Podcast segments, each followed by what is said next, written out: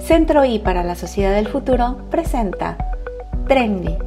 Hoy, la tendencia es lo digital. Quienes nacimos, crecimos o nos adaptamos a las nuevas tecnologías tenemos muchas preguntas. Cloud, 5G, inteligencia artificial, mi teléfono adivina mis pensamientos. En Trendy compartiremos todas tus dudas y junto contigo charlaremos con expertos en la materia para convertirnos en verdaderos ciudadanos digitales. Porque lo de hoy es estar trendy Queda con ustedes Elena Estavillo, directora general de Centro I y nuestra cómplice en esta aventura. Hola, bienvenidas, bienvenidos, bienvenides a Trendy, un nuevo espacio del Centro I para la sociedad del futuro, donde platicamos de manera comprensible sobre los temas que nos afectan del mundo digital. Porque aún sin darnos cuenta, convivimos todos los días con la tecnología y hay que entenderla para que nos beneficie. Hoy vamos a hablar sobre las mujeres que se dedican a las áreas STEM, es decir, a la ciencia, la tecnología, la ingeniería y las matemáticas. Salimos a preguntarle a la gente si conocen a mujeres ingenieras, si las mujeres son buenas o no en las matemáticas y por qué creen que hay pocas mujeres en estas áreas. Y esto nos contestaron. ¿Conoces mujeres ingenieras? Eh, no, no, no conozco. Sí. Eh, ¿Son muchas, pocas? ¿Sientes que hay pocas o muchas? Ah, sí. Ah, claro que sí. Muchos. Y son muchas. O sea, ¿sientes que hay muchas ingenieras? Sí. ¿Y piensas que son buenas las mujeres para la ingeniería o las matemáticas? Eh, sí, ahorita actualmente tengo varias compañeras que han estudiado en la universidad este, y se han graduado de ingenieras, pero sí les ha costado eh, abrirse en ese campo por lo mismo de que dicen que es exclusivo para los hombres, pero en realidad no, es abierto para todo el mundo y que todos somos capaces de hacerlo. No, sí son buenas. Este, todavía la sociedad no está muy preparada para esas carreras en mujeres. Excelentes. Sí, incluso comparándolo con hombres mejores, iguales. No, mejores. Eh, ¿Te gustaría haber estudiado robótica, informática? Mm, sí. No. ¿Por qué? Porque no, mm, desde que tengo, bueno, de que en el periodo en el que estudiaba yo sabía que quería y no me llama la atención ninguna de esas. Cuando hablamos de personas que han aportado al mundo de las telecomunicaciones, ¿te viene alguien a la mente? ¿Hombre o mujer? No. ¿Hombres Pues o mujeres? Como importantes y que suenen en los medios, no, pero sí conozco muchas que son muy reconocidas. Sí. Eh, ¿Me cuentas quién? Es una chica que tiene 35 años, se llama Jocelyn Guadarrama, muy buena en su ramo. Las matemáticas le fascinan y muy buena para la ingeniería. Mira esta foto. ¿Qué cree, ¿A qué crees que se dedicaba? ¿Actriz? Eh, como mismo universo. Ajá, Sí. sí. Algo así. Mm, No sé, actuación. Mm, Me imagino que era una modelo. Ajá, pero sabes que además de ser modelo, fue la inventora de la tecnología que dio origen al Wi-Fi. No, no sabía. Aranza Méndez es estudiante y es una promesa de la ingeniería robótica.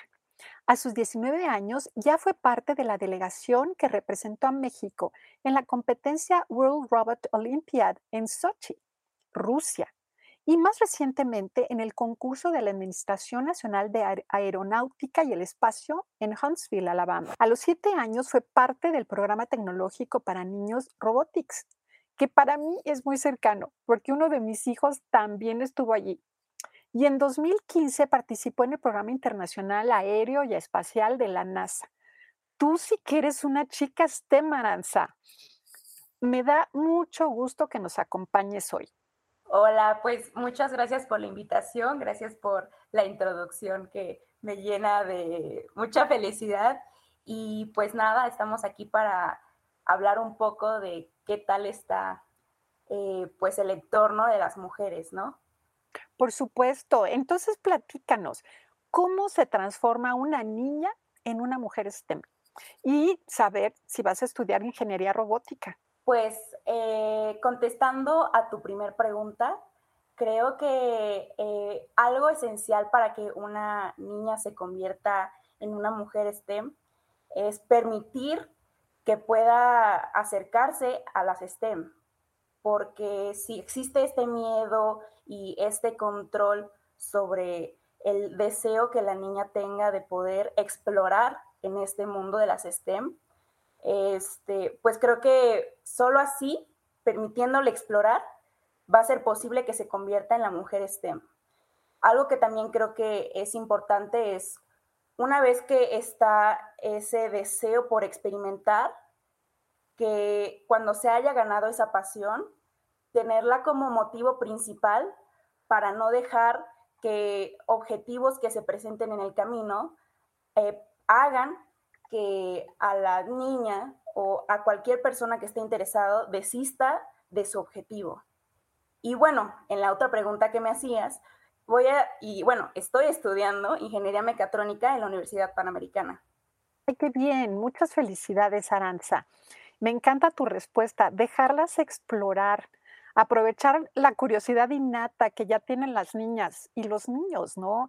Eh, yo eso también coincido totalmente contigo, porque a veces escucho comentarios en el sentido como de que hay que infundirles, ¿no? Esta, este gusto, esta, esta curiosidad, pero yo más bien lo que he visto es que ya la traen, ¿no? Como tú, entonces, más bien lo que tenemos que hacer es que nadie las aparte de su camino, ¿no? Para que no desistan. Exacto. Y justo considero que mi pasión por la robótica surgió porque empecé jugando. En un curso de verano fue que vi mi primer acercamiento hacia la robótica y fue eso que me enamoré de la robótica porque pensé que era un juego y después en las competencias vi que no solo era un juego y que podía ser una manera en la que yo podía ayudar a las personas. Déjame contarte una experiencia. Tuve eh, oportunidad de participar en una competencia en la que teníamos que desarrollar un proyecto. Ese año la temática de la competencia eran desastres naturales. Entonces, junto con mi equipo, desarrollamos un prototipo para apagar, eh, eh, un prototipo de un robot que apagara incendios forestales. Entonces, esa fue mi primera experiencia en la que yo me di cuenta que además de que me gustaba, podía hacer de mi pasión algo que ayudara a las demás personas. Entonces, es justo con esas experiencias que se van dando que voy descubriendo y enamorándome más de las STEM.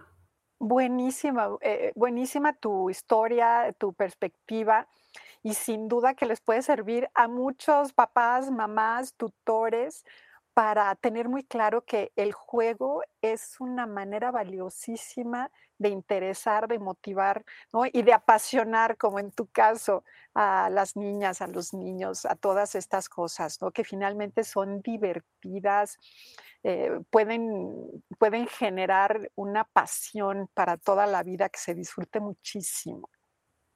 Aranza, algunas de las personas que entrevistamos en la calle sí nos dicen que el que haya pocas mujeres ingenieras o en las carreras científicas tiene que ver con la poca valoración que se da a, las mujeres en estas áreas y al tipo de sociedad que tenemos en México.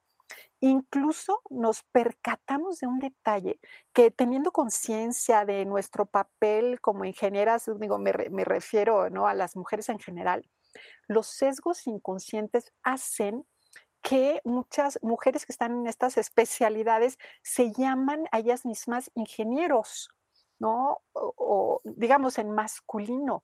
Eh, ¿Tú qué opinas de esto? Creo que es algo muy interesante notar cómo es que nosotras mismas nos vamos poniendo los límites y límites que a veces puedan ser de cristal o imaginarios, porque justo es con la educación y como tú lo mencionabas, la cultura con la que hemos crecido. Creo que afortunadamente poco a poco se ha ido abriendo eh, pues el espacios, lugares, fundaciones, organizaciones que motivan a que las niñas persigan sus sueños y en general a las mujeres, ¿no? En, hablando de las STEM. Entonces creo que sí es muy curioso cómo es que nosotras mismas podemos llegar a ponernos nuestros límites. Inclusive hay estudios en los que comentan que las mujeres en general, ¿no? No solo en las STEM, pero las mujeres suelen aplicar a trabajos o aceptar oportunidades una vez que sienten que están 100% seguras de que están preparadas para ellos. En cambio, los hombres, eh, aunque estén un 70%, en, digámoslo así, aceptan el trabajo y tienen como esta mentalidad de que pues voy a ir aprendiendo en el camino, ¿no? Y creo que es algo que también debemos de aprender, ¿no? No es una, no es un tema de hombres y mujeres, sino saber y aceptar que aunque a cierta vista tenemos eh, diferencias, también hay cosas que podemos compartir y que podemos aprender del otro. Entonces, lo que te comento, creo que es algo que también deberíamos de aprender de los hombres, de la mentalidad que generalmente, ¿no? Se tiene, que es, em, pues, no ponernos esos límites que al final son imaginarios y que con cierta, em, pues, realidad, ¿no? Ver las cosas y tampoco es tener como pensar en un mundo de rosa de, no, yo sí voy a poder, claro, van a haber obstáculos en el camino, pero nada es imposible. Así es, eh, eh, tienes toda la razón. No es que todos los caminos ya estén ganados, pero que sí se pueden transitar, sí son realistas y que hay espacios para las mujeres en todos estos lugares. ¿no? Exacto, exacto. Es que otro de los comentarios que nos hicieron es que sí les ha tocado vivir la diferencia salarial a las ingenieras y aún cuando las personas tengan los mismos méritos. Esto, pues obviamente no, no es justo, no debería suceder, pero ¿por qué crees que esto ocurre? Me parece que aunque ya se están dando las oportunidades para poder permitir a las mujeres darles una voz, creo que aún nos falta cierto camino por recorrer y aún hay, hay de todo, ¿no? Hay varios eh, jefes, empresas que, que tienen cierta mentalidad y creo que tal vez no es eh, lo óptimo, pero con una lucha constante, por decirlo así, podemos llegar a un equilibrio. Y justo mm, recuerdo una frase que dijeron que es, eh, pues que las oportunidades, nosotras como mujeres, a veces pensamos que nos la dan y que dicen, no, pues fue por suerte que le tocó, ¿no? Y creo que es justo que estaba la oportunidad y uno estaba preparado. Y entonces se vio la oportunidad y la tomamos, ¿no? Fue la preparación, es como validarnos a nosotras mismas y saber que no fue suerte, que no fue los contactos que teníamos, que no fue porque eres bonita o porque eres buena onda, sino porque estás preparada y porque eres capaz de poder, eh, pues, cumplir con la oportunidad que se te presenta. Entonces también es algo de hacer valer nuestro potencial, ¿no? Es totalmente cierto, Aranza. ¿no? Las oportunidades a veces se presentan, pero también tenemos que provocarlas y estar listas y preparadas, ¿no? Porque si no estamos preparadas, pues la oportunidad va a estar ahí, pero no la vamos a poder tomar, ¿no? Que, que es esta combinación que, tiene, que debemos crear. Y sí, para las mujeres es importantísimo eh, estarnos preparando, pero además muy alertas a las oportunidades y no, es, y no estar esperando que nos las abran, sino levantar la mano, tocar la puerta y, y, siempre con mucha preparación detrás, por supuesto. Exacto, exacto, concuerdo. Entonces, como ya escuchaste en las entrevistas, le pusimos la fotografía de Hedy Lamar a todas las personas entrevistadas y ninguna la identificó. Eh, sin conocerla, nos decían que debía haber sido actriz o modelo. Y pues bueno, sabemos que Hedy Lamar efectivamente fue actriz, pero eso no fue, digamos, una, eh, su, única definición eh, como persona, sino que era inventora, una, inventora muy valiosa porque sentó las bases para la comunicación inalámbrica electrónica que eh, permitió que se desarrollara el Internet, ¿no? Es, es una gran figura para las telecomunicaciones. ¿Y por qué crees que hay tan pocas mujeres reconocidas por sus méritos científicos?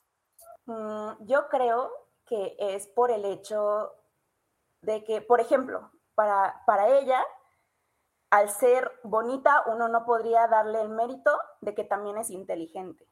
Creo que son estos estereotipos que se tienen, que a fuerza tienes que tener unos lentes, brackets y ser, eh, estar todo el tiempo en un escritorio con, escribiendo y haciendo notas para poder crear, para poder inventar, para poder ayudar por medio de la tecnología. Entonces, eh, justo nos remontamos a la educación que se tiene, a los estereotipos que hay y creo que también es algo que debemos de poner en la mesa, ¿no? También han hecho inventos mujeres y son válidos y deben de reconocerse como tal, ¿no? Porque cualquier invento sea eh, inventado por un hombre para una mujer, pues es complicado, no es como que pase del día a la noche. Entonces creo que es un mérito que se debe de reconocer para todos los géneros. ¿Y cómo nos hace falta tener estas figuras más visibles, verdad? Porque sabemos que existen, pero cuando queremos decir un nombre, tener una imagen, eh, es precisamente por esta cultura en la que hemos nacido, quienes nos vienen más a la mente son hombres.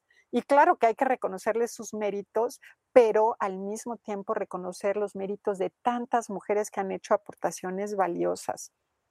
Claro, y si me dejas agregar, eh, creo que también es importante darle eh, visibilidad a los inventos que han tenido las distintas mujeres y todo lo que han logrado revolucionar por el simple hecho de que las niñas y adolescentes son las que más son receptivas y toda la información que obtienen ahora en las redes sociales, eh, pues les permite formarse, ¿no? Y cuando vas descubriendo tu pasión, a veces, por ejemplo, en el mundo de las STEM puede parecer un mundo hostil, ¿no? Y claro que puede haber cierto temor, pero creo que eh, teniendo en mente que otras mujeres también lo han logrado y sabiendo y reconociendo su cara y que tiene un nombre, ¿no? No solo pensar, ah, pues seguramente hay otra persona que lo ha hecho, sino, ah, ella lo hizo, ella tiene tal nombre y tal cara y la conozco, ¿no? Por decirlo así. Y creo que es algo que puede motivar a muchas niñas a seguir con su meta de poder crear y eh, seguir en el mundo de las STEM. Entonces creo que es un tema también de motivar a las niñas a que también han habido mujeres que han logrado grandes cosas y también pueden lograrlo ellas. Totalmente de acuerdo. Sí, esto también es muy importante, que las mismas niñas se puedan ver, eh, que no tengan que eh, como provocar una imagen que nunca han visto, sino que sea algo natural identificarse con estas figuras femeninas que ya han tenido aportaciones importantes, que han ocupado estos espacios. Eso les puede facilitar mucho el camino. Exacto, que no sientan el temor de creer que están recorriendo eh, un camino por primera vez, ¿no? Que se sientan protegidas, por decirlo así, de que hay alguien que ya lo recorrió y que tal vez no fue fácil, pero logró y también pueden hacerlo ellas. Sí, eso ayuda a tener mucha más seguridad para tomar estas decisiones. Pues te preguntaría por último, eh, desde tu experiencia, ¿sí sientes que es más difícil para las mujeres estudiar carreras científicas que para los hombres? Y sí, con, tu propia perspectiva y con lo que ha tocado vivir. Por los semestres que he recorrido, me ha tocado ver también y conocer a amigas que hemos tenido situaciones en las que nos hemos visto eh, temerosas respecto a la situación que somos dos niñas en un salón y los demás son puros niños en un salón de 20, ¿no? Sí. Y ese tipo de situaciones tal vez pueden ser un poco complicadas porque te hacen sentir menos segura. Y uno, podría ser esa situación. Y dos, en la que tú te sientes, no, no comparándote con los hombres, sino que no te sientes preparada. Y como que te estás comparando contigo misma, entonces no ves lo que los demás también están haciendo su propia lucha para poder sacar adelante las materias, ¿no? Por decirlo así. He tenido amigas que se han salido ya de las carreras que estaban estudiando porque pues era algo complicado para ellas seguir adelante pues por distintos motivos, ¿no? Entonces, sí, sí me ha tocado ver eh, amigas que se han salido y también he conocido amigas en las que nos contamos y compartimos historias de que tal vez estamos un poco abrumadas porque se acercan finales, ¿no? Por los exámenes o por el proyecto. Pero creo que al poder tener la oportunidad de compartir nuestras experiencias y saber que no estamos solas, es ahí cuando nos sentimos apoyadas y motivadas. Así también eh, al principio me pasó cuando pasé de prepa a universidad en mi primer semestre, pues yo estaba acostumbrada a estar en el entorno de las STEM, pero en un entorno que yo ya conocía, ¿no? Mis amigos de robotics eran mis hermanos porque de estar todo el tiempo en los entrenamientos, eran horas y horas a la semana, que pues al final nos volvíamos una familia, ¿no? Entonces yo estaba acostumbrada a estar en un entorno rodeada por hombres, pero que yo veía como familia. Claro. Entonces, al entrar a la universidad, eran pues eh, personas desconocidas para mí y claro, hay de todo con diferentes eh, mentalidades, entonces hay, puede ser un poco, eh, te da un poco de pena o te sientes como chiquita en un mundo que se te abre y es súper grande, pero en mi universidad hay un eh, capítulo estudiantil que se llama UPACMW y es un equipo de puras niñas, todas estudian ingeniería y fue gracias a ellas que me que tuve esa seguridad de seguir adelante y decir no estoy sola y sé que cuando las necesite van a estar ahí. Entonces creo que es ese tipo de eh, organizaciones y capítulos estudiantiles que creo que deben de tener las universidades para poder motivar a las propias niñas a que sigan y no desistan de su carrera. Qué maravilla, Aranza. Te me da tanto gusto escucharte eh, porque eh, definitivamente este apoyo entre las mismas mujeres es fundamental para seguir adelante en entornos donde te entiendo muy bien. Eh, no, no los sientes totalmente naturales, ¿no? Porque la, precisamente porque la presencia de las mujeres es pequeña. Y creo que esta, pues esta cultura que se está extendiendo de hacer redes de mujeres ayuda mucho a poder fortalecernos en estos espacios. Eh, y bueno, yo te lo digo también ya desde mi experiencia de otra generación, pero donde igualmente todo el desarrollo profesional me ha tocado desenvolverme en, en ambientes muy masculinos y ha sido una maravilla poder contar con redes de mujeres para generar estas sinergias. Y eso obviamente también eh, relacionándonos con, los hombres, ¿no? no quiere decir que son o unas o los otros, sino que el, contar con estos eh, contactos, estas relaciones cercanas con otras mujeres ayuda mucho a sostenernos. Exacto, nunca está de más. Y, sí es muy buena motivación. Para, para mí, a mí me ha servido mucho. Y, y, y creo que van a haber la, experiencia para todas puede ser diferente, pero desde mi perspectiva sí es muy importante tener eh, y saber que no estás sola y que no todos tienen que ir perfecto, porque en las clases me pasaba que yo veía que todos estaban sacando 10, o bueno, al menos me estaba fijando como en el más inteligente, ¿no? Dije, no, no inventes, yo no estoy sacando 10, ¿por qué me está haciendo tan mal, no? Entonces volteaba a platicar con mis amigas y con mis amigos también. Me decían, no, yo saqué 10, ¿no? Y a mí también me fue mal. Bueno, vamos a estudiar todos y ya. Entonces no es abrumarse tanto al instante, sino llevar las cosas con calma, ver la realidad de las cosas también y tampoco ser ni negativos ni optimistas en demasía, ¿no? Claro, y no exigirnos la perfección, ¿verdad? tampoco. Exacto, exacto, solemos ser muy perfeccionistas y creo que es algo que también debemos de, practicar. Eh, por supuesto. Bueno, pues nos come el tiempo, Aranza. Hasta aquí llegamos hoy. Nos escuchamos pronto en otro episodio de este podcast Trendy. Y te agradezco nuevamente, Aranza, por acompañarnos. Te felicitamos por tu pasión, tus logros y porque vas a ser un modelo para que muchas niñas quieran ser mujeres y expertas STEM. Muchas gracias por la invitación. Esperamos que esta conversación anime a muchas niñas y mujeres a dedicarse a una especialidad STEM. El mundo tiene mucho que ganar.